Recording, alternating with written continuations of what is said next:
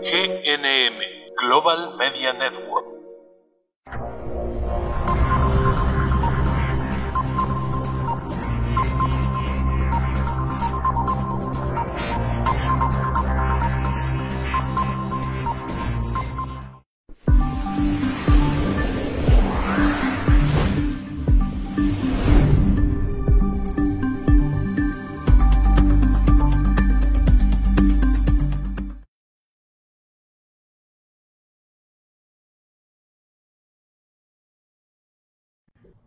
Hola, ¿qué tal? Buenas, buenas tardes. Hoy, hoy es un día muy especial, sobre todo para aquellas personas que eh, están en un riesgo de perder su propiedad.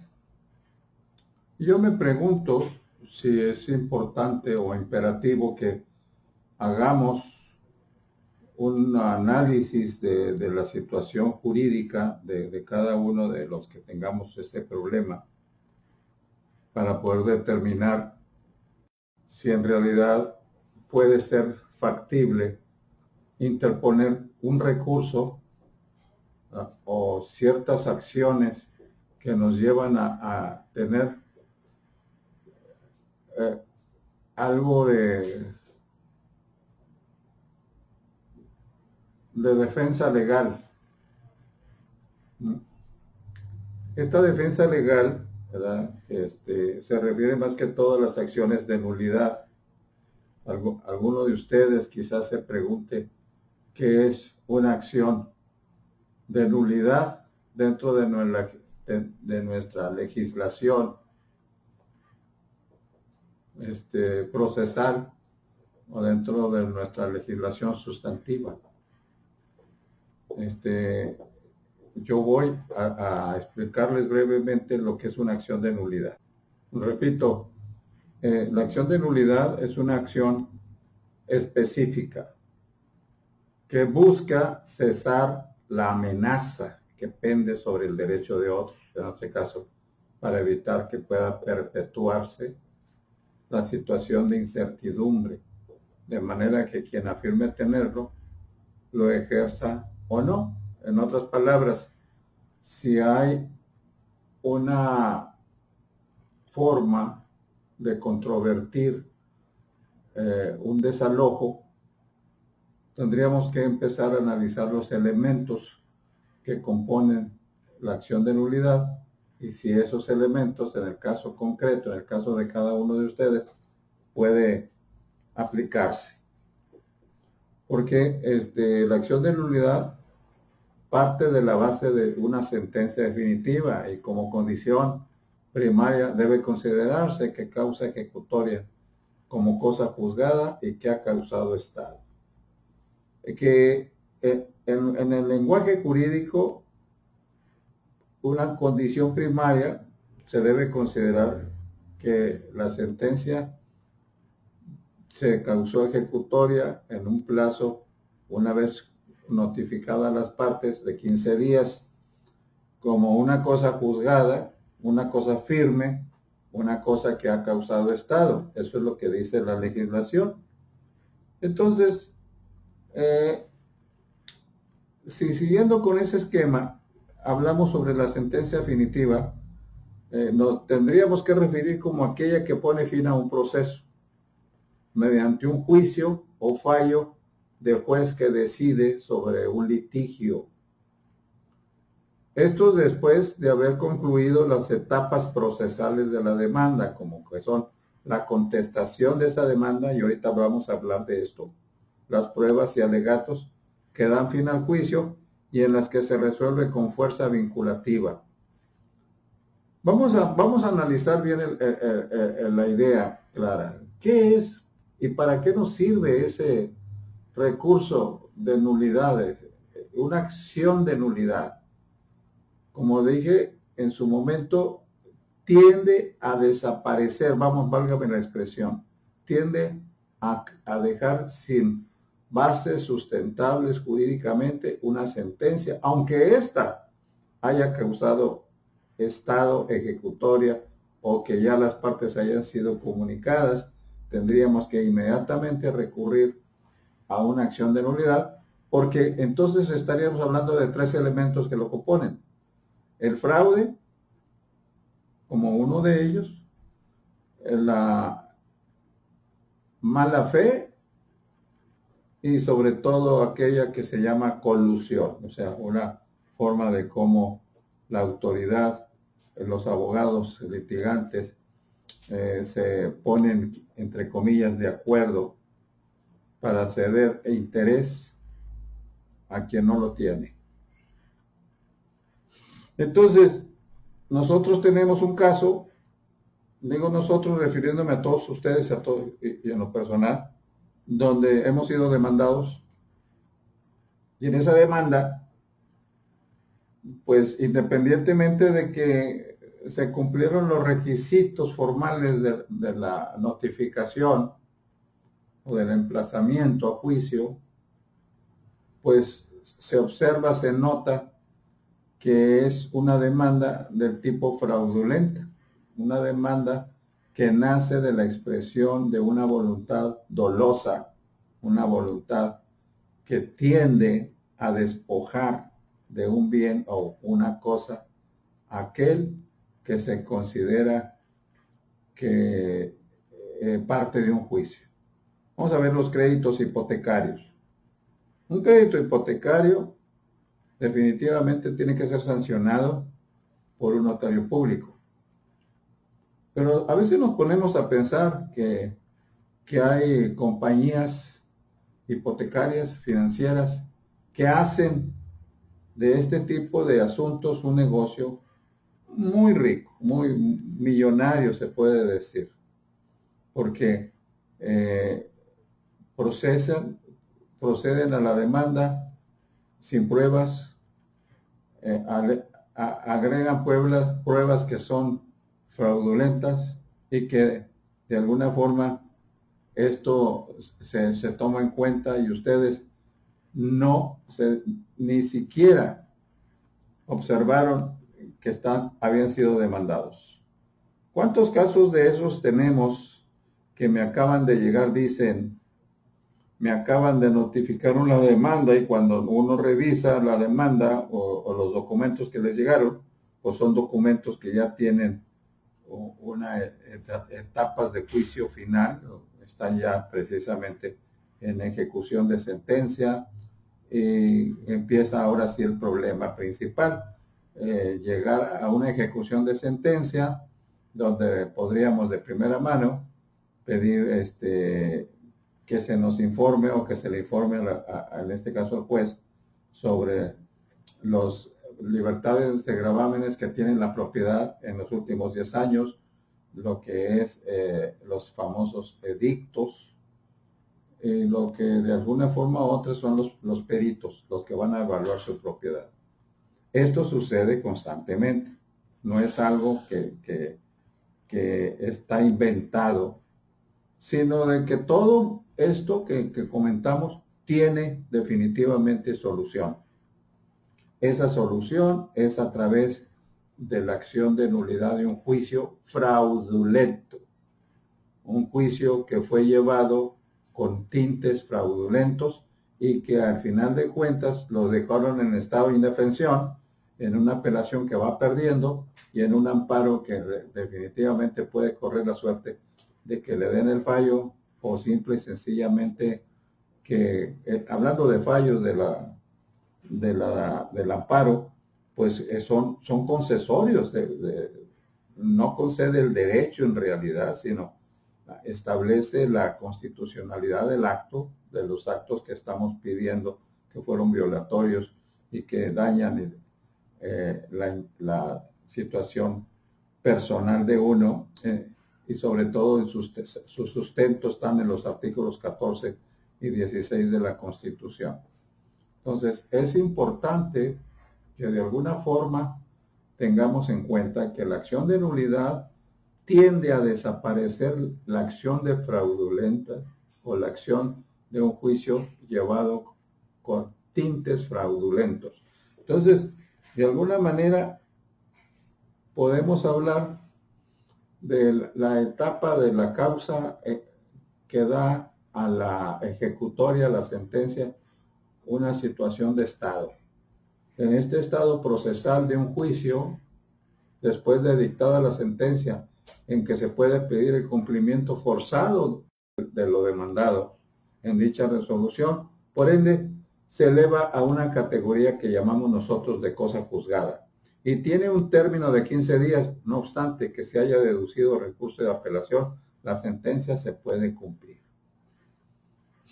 Fíjense bien, hasta dónde llegamos en el momento en que querramos eh, defender una propiedad que nos ha costado mucho dinero, mucho esfuerzo, mucho, mucho sacrificio, lágrimas, sueños de nuestra familia, y venirla a perder por acciones fraudulentas, acciones que no tienen nada que ver con la legitimidad de quien se dice dueño de un derecho. Por esa razón, la ley concede este tipo de acción que pocos se podrían decir yo lo llevo de principio a fin, esta acción de, nulidad de juicio concluido por fraudes en el procedimiento, porque no fue emplazado debidamente, porque de alguna forma u otra este, yo no debo, no soy parte de este juicio y sin embargo ahí me tienen este, con el riesgo de perder mi propiedad, mi casa. Entonces, sí es importante que nosotros tengamos y tomemos en cuenta que la, acción de ejecutoria se da una vez que, se, se cumple con el requisito de una sentencia. Una sentencia que eleva a categoría de cosa juzgada todo el proceso, todo el juicio, y tiene un término, repito, de 15 días. Pero no obstante, dice la ley, que se haya deducido el recurso de apelación, la sentencia todavía se puede cumplir. Compañeros abogados, compañeros este, muy buenos abogados, eh, tienen, eh, ven con, con, tristeza cómo la autoridad judicial se pasa este tipo de acciones y le importa muy poco si las personas pierden o no pierden su propiedad. Esto, desgraciadamente, es, es el pan de cada día. Usted puede tener un vecino, una persona de la colonia que diga, este, a mí me pasó, me, van, me están quitando la propiedad, ya no tengo recursos económicos, no puedo pelearla y la voy a perder por 50 mil pesos. Le voy a, eh, usted tiene un derecho del tanto y, no es suficiente porque no se, va, no se va a sentir satisfecho de que le den cualquier cosa por una propiedad que le ha costado años de trabajo y de esfuerzo. Entonces, una vez que la, la sentencia causa estado o se eleva a categoría de cosa juzgada, nosotros tenemos un recurso que se llama de apelación. La apelación como recurso es en el cual del que goza el perjudicado por una sentencia válida. O sea, es mi recurso, es mi forma de, de accionar por un acto administrativo respecto al que tienen observaciones. Pero en este caso podríamos hablar de un acto judicial y puede apelar cualquiera de las partes que se considere perjudicada por la sentencia o por el acto respectivo e incluso por ambos. Si las dos tienen quejas contra la decisión, la apelación, ojo, debe interponerse ante el mismo juez o funcionario que dictó la sentencia pero quien decide es el superior jerárquico. En este caso, es la sala superior del Tribunal Superior de Justicia en el Estado de Nuevo León. Entonces, ese es el concepto de la apelación. Pero fíjense bien, ya salimos de una demanda, ya fuimos emplazados, ya no contestamos a tiempo porque no, ni nos enteramos de que había una demanda en contra, ya se ofrecieron pruebas y alegatos, nosotros no lo tuvimos oportunidad de defendernos, vino la sentencia y ya, se acabó un juicio y se perdió la propiedad. ¿Qué tan, tan simple es esto? ¿Qué tan difícil de digerir cuando una autoridad no aplica lo que la constitución establece? Ojo, la constitución habla del control difuso de convencionalidad y de constitucionalidad, que no es otra cosa más que el juez debe de, por obligación, dejar de aplicar cualquier norma, cualquier artículo de la ley que vaya en contra de la, este, del derecho de la persona, el derecho de pro persona, pro homine. Es un derecho que la misma constitución consagra y protege, tutela. Y dice, no, aguas, no, no es posible irnos a, a aplicar la ley porque esta es un acto de inconstitucionalidad y no hay ley superior más allá de la constitución y los tratados internacionales de los cuales México forma parte y sobre todo cuando se habla ya de los derechos humanos, de los derechos fundamentales y de las garantías que la propia constitución establece para que todos tengamos una protección constitucional. Entonces, siguiendo con el rumbo, con el mismo tema, nosotros tenemos que ver algo muy importante. ¿Cómo, cómo podemos nosotros de,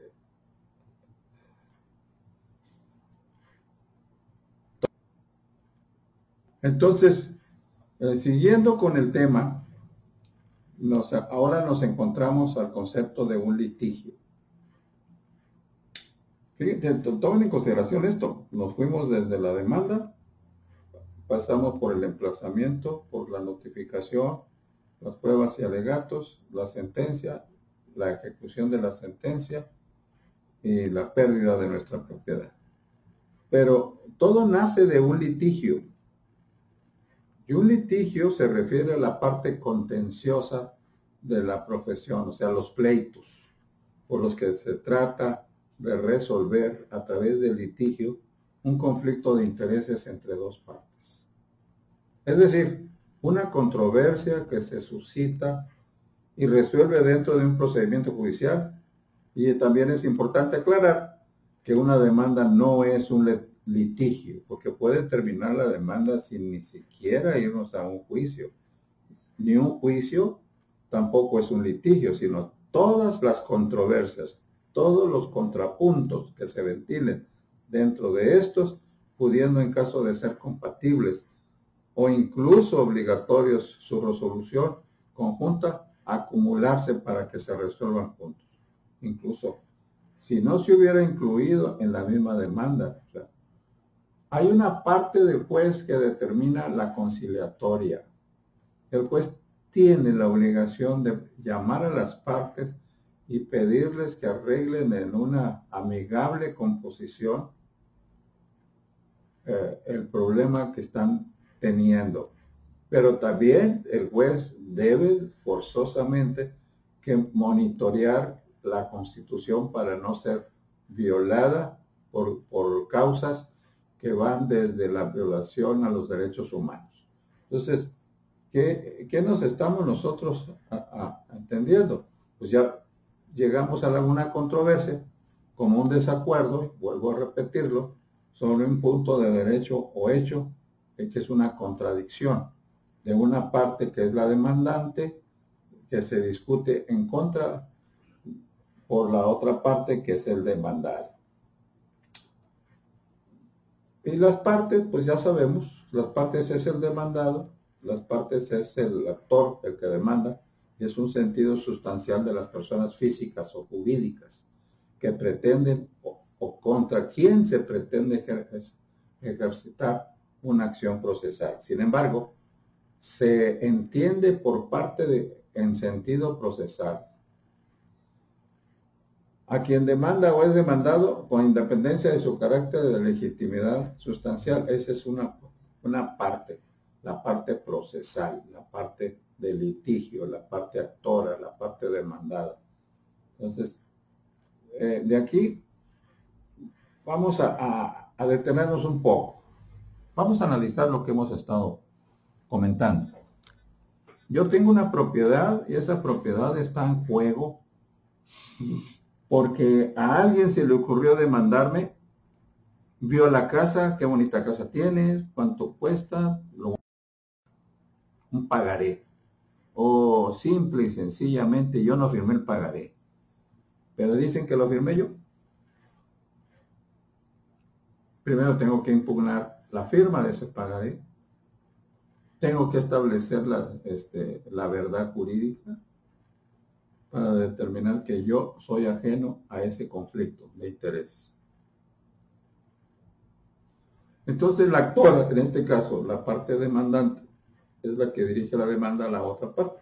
Y la parte demandada, a quien le destinan eh, en la demanda judicial, eh, es quien se va a defender. Aparte estaría el juez o jueza ante quien se interpone la demanda judicial. Pero ¿qué pasa? A estas alturas ya se dictó una sentencia y resultó contraria a sus intereses. Y usted quiere rescatar su casa. Y la única forma de rescatarla o, de pelearla, en el sentido literal de la palabra, es interponiendo lo que sigo insistiendo. La acción de nulidad de juicio concluido o la acción de juicio concluido por fraude. O sea, hay que saber distinguir. Esta acción de nulidad reúne todas las características de un fraude, pero estas están abiertamente expresando que hubo un fraude, un fraude que me está llevando a perder mi propiedad. Entonces yo los invito a que analicen bien si usted fue demandado, si dentro de la demanda usted se siente inocente de lo que le están acusando, si usted contestó o no contestó la demanda, si la demanda fue interpuesta en, la capital de la República, en México, y le acaban de notificar a usted. Hay dos etapas dentro de la acción de nulidad que somos las consideramos como la, en el juicio de amparo, como un extraño a un juicio por equiparación o un ajeno completamente a un juicio, que quiere decir que aun cuando siendo, estoy yo demandado, pues a mí no se me notificó personalmente.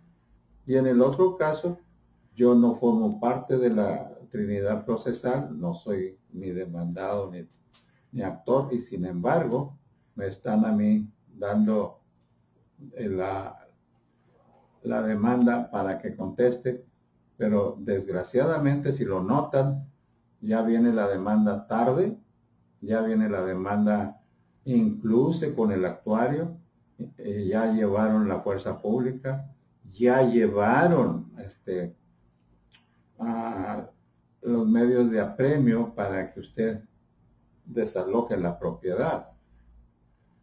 ¿Qué, haríamos en este caso? Tenemos muy poco tiempo para resolverlo. ¿A través de la vía del amparo? Sí. Siempre y cuando no hemos sido llamados a un juicio. Caso contrario, tendríamos que interponer una demanda de amparo en contra de la escrituración, una vez que se llevó al remate la propiedad.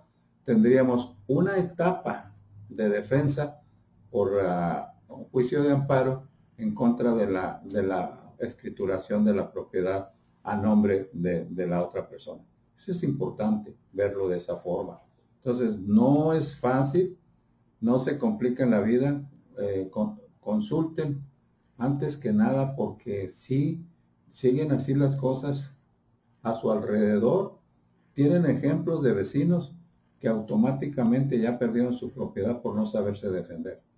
Y no conocen, no, sabían que existía este recurso, el recurso de nulidad, la acción de nulidad. Y no paramos ahí. ¿eh? La acción de nulidad es, es una etapa muy importante dentro del juicio, porque nos permite, vamos a pensar que usted está en posesión de un bien que no es el suyo, que tiene 10 años ahí y que de alguna manera usted se siente poseedor del bien y hay una etapa muy importante que puede empezar a determinar que se llamaría las informaciones al perpetuum de informaciones al perpetuum para la, eh, el reconocimiento de la, de la posesión. Y la posesión nos lleva a la prescripción negativa. Y la prescripción en, cierto momento a una precisión positiva, a una posición no puede ser adquisitiva, pero se le busca el momento para que la propiedad que no, no es suya, porque la abandonaron, la dejaron por ahí, usted eh, con el transcurso de los próximos cinco años, una vez terminado el juicio, adquiera los derechos posesorios y que se inscriba en el registro público de la propiedad y que en ese tiempo espere el llamado de la autoridad para que le escrituren a su nombre. Ese también es un recurso para generar la, la, propiedad, la titularidad de esa propiedad. Entonces, no está sola, ni solo. Por eso, cuando usted no contesta la demanda, las pretensiones, lo que le está pidiendo el actor en su escrito, por lo tanto, la contestación es el acto jurídico más importante, el medio por el cual la respuesta a la demanda de la parte actora dentro del proceso y en caso de reconvención es el acto jurídico. Dentro del proceso por el que la parte actora da respuesta a la contrademanda de la parte demandada. O sea, todavía tenemos la oportunidad de, me demandas, pues yo te contesto, pero al mismo tiempo te voy a reconvenir, o sea, te voy a contrademandar. Por eso es importante que tan pronto reciban un documento de quien sea, acudan con el abogado para que él les dé todos los pormenores del caso y podamos este, entrar a una defensa legítima y adecuada en cuanto a lo que estamos tocando el tema hoy. También habría que valorar las pruebas que vamos a presentar en una diligencia mediante la cual todos los que estamos formamos parte tratamos de probar ante el juez que tenemos la razón. Y es importante que en la contestación de la demanda nosotros presentemos nuestras, nuestras pruebas, porque si no lo hacemos, pues tendríamos menos la oportunidad de, de continuar. Y terminar con un juicio al último es ir caminando con el riesgo de que en cualquier momento podamos perder la casa.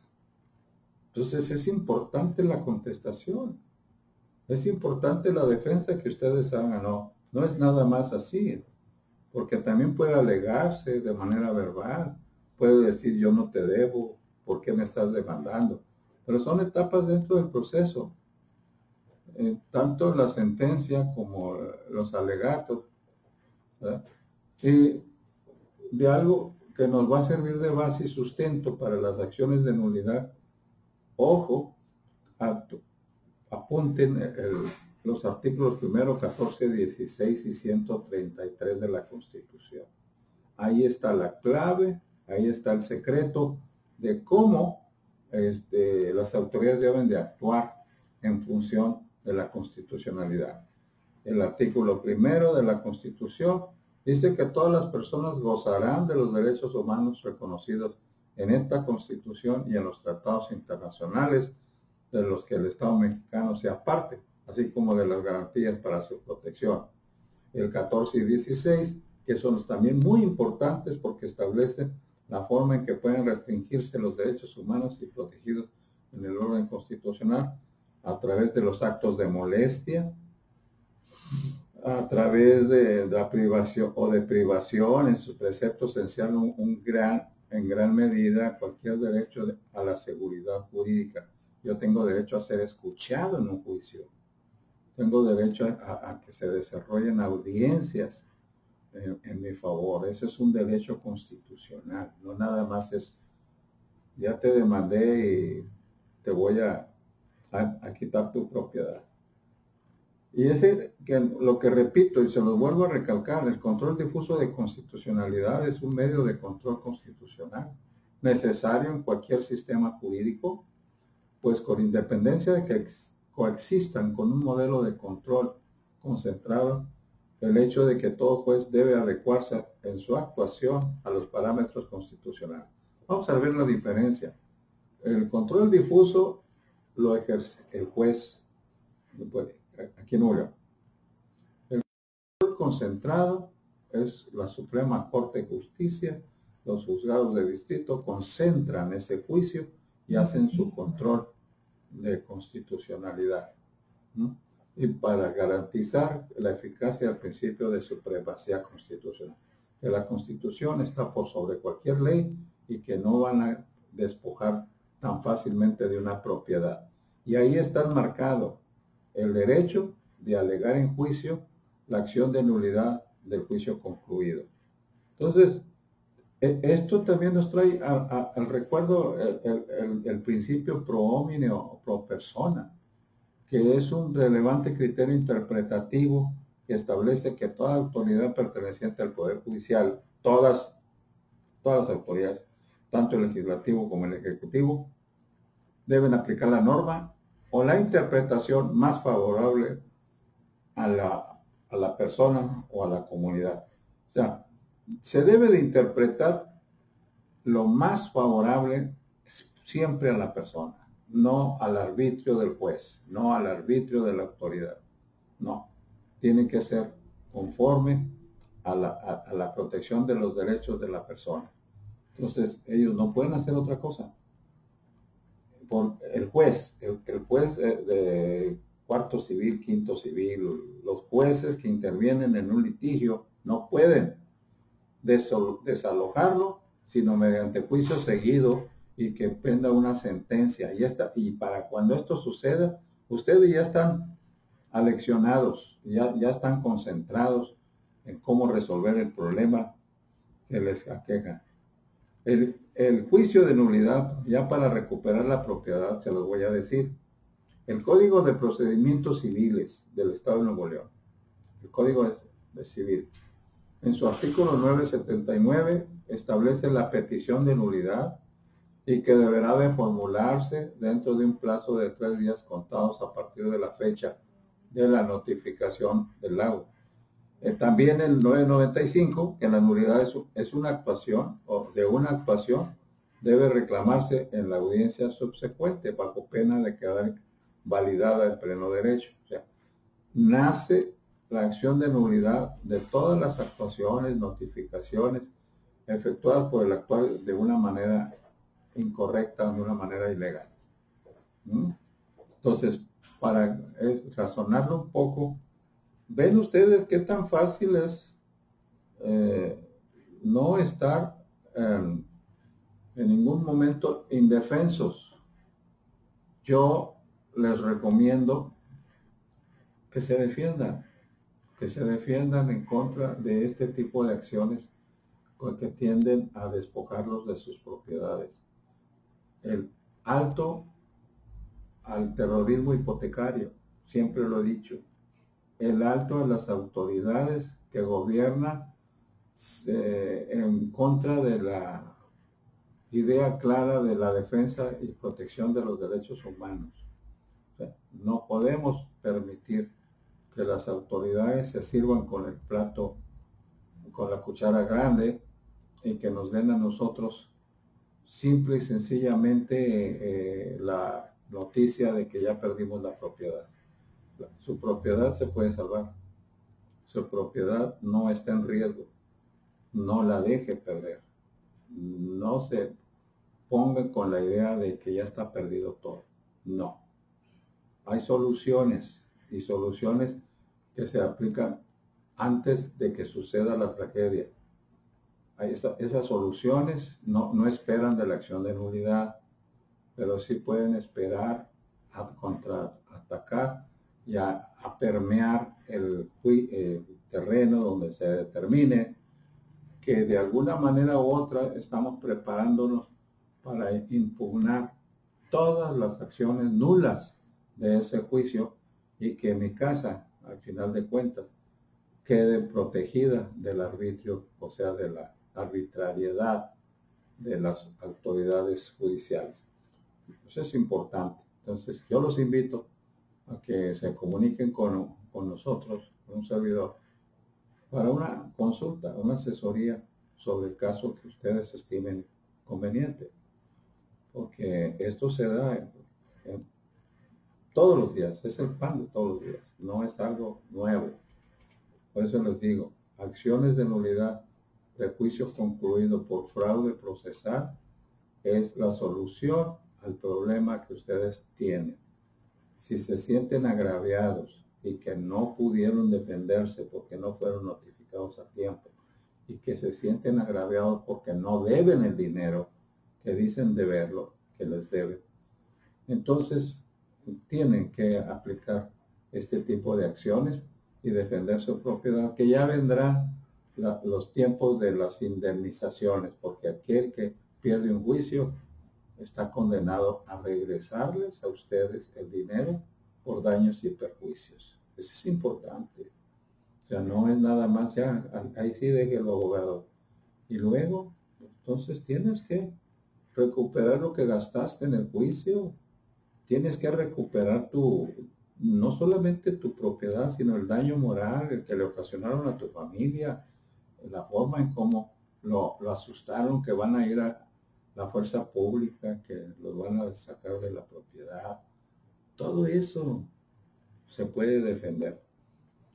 Yo soy Roberto Rodríguez Valdés y estoy con ustedes y me gustaría, me encantaría tenerlos personalmente para darles una asesoría adecuada a cada caso en concreto. Hasta luego, que la pasemos bien.